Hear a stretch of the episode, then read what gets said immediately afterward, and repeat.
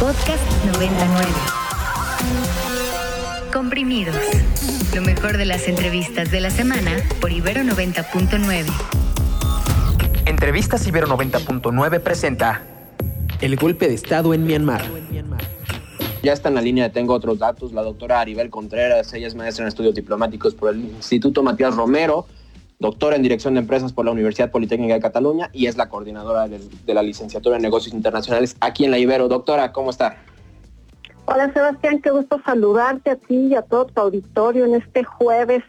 todavía turbulento por lo que justamente atinadamente acabas de mencionar allá en Myanmar.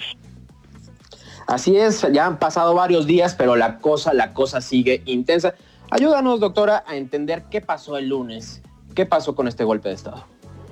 Claro que sí, Sebastián, es importante que retomemos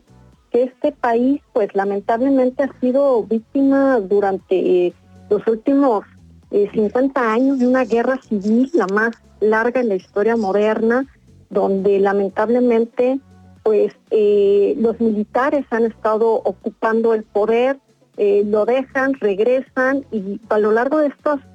cinco décadas pues han vivido una lucha constante de búsqueda por la democracia, inclusive en el año 2008 se creó una nueva constitución, pero lamentablemente con la mano negra de los militares, donde inclusive se estableció ya de manera clara y contundente el nuevo nombre oficial de este país que anteriormente lo conocíamos como Birmania. En esta constitución se definió que el 25% de los escaños de su parlamento iban a ser ocupados por miembros eh, militares. Entonces, toda esta situación, pues lamentablemente llevó a que las elecciones que sucedieron apenas el año pasado que fueron elecciones legítimas donde gana la oposición, se recupera esta transición hacia una democracia, pues lamentablemente los eh, militares están, estuvieron en desacuerdo, dijeron que no habían sido unas elecciones limpias y justas y al interior hicieron una conspiración para que finalmente esta cuajara el lunes, donde lamentablemente pues tomaron el poder secuestraron a, los funcionarios, al presidente y sobre todo a esta líder que se ha caracterizado en su lucha por la por la democracia que se llama San Suu que es hija justamente del primer eh, líder que luchó por la independencia del año 1948. Entonces, hoy por hoy, eh, cuando ya uno analiza en retrospectiva, Sebastián, uno dice, a ver, ¿es casualidad o no fue casualidad que haya sido justo apenas ahora el primero de febrero? Y, fíjate que, encontré una información bien interesante que le quiero compartir a tu auditorio, porque justo a la luz de la pandemia,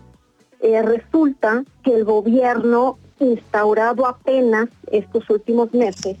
eh, en este proceso hacia la democracia, solicitó eh, pues ayuda de emergencia al Fondo Monetario Internacional. Y casualmente la semana pasada este organismo multilateral eh, desembolsó 350 millones de dólares a este país,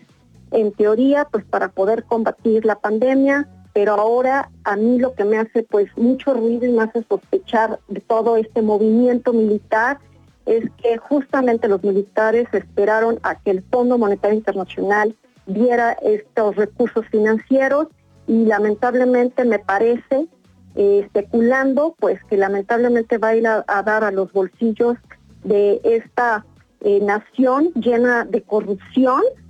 Eh, los militares, hablo específicamente que ahora están ocupando pues el poder en Myanmar, este país ahora ocupa el lugar 137 en materia de índice de percepción de la corrupción y me parece deplorable que a pesar de que pues las Naciones Unidas han condenado este atentado contra la democracia y que el Consejo de Seguridad intentó reunirse para poder declarar un estado eh, en golpe, pues lamentablemente China y Rusia se opusieron. Hay intereses geopolíticos muy claros por parte de China derivado al,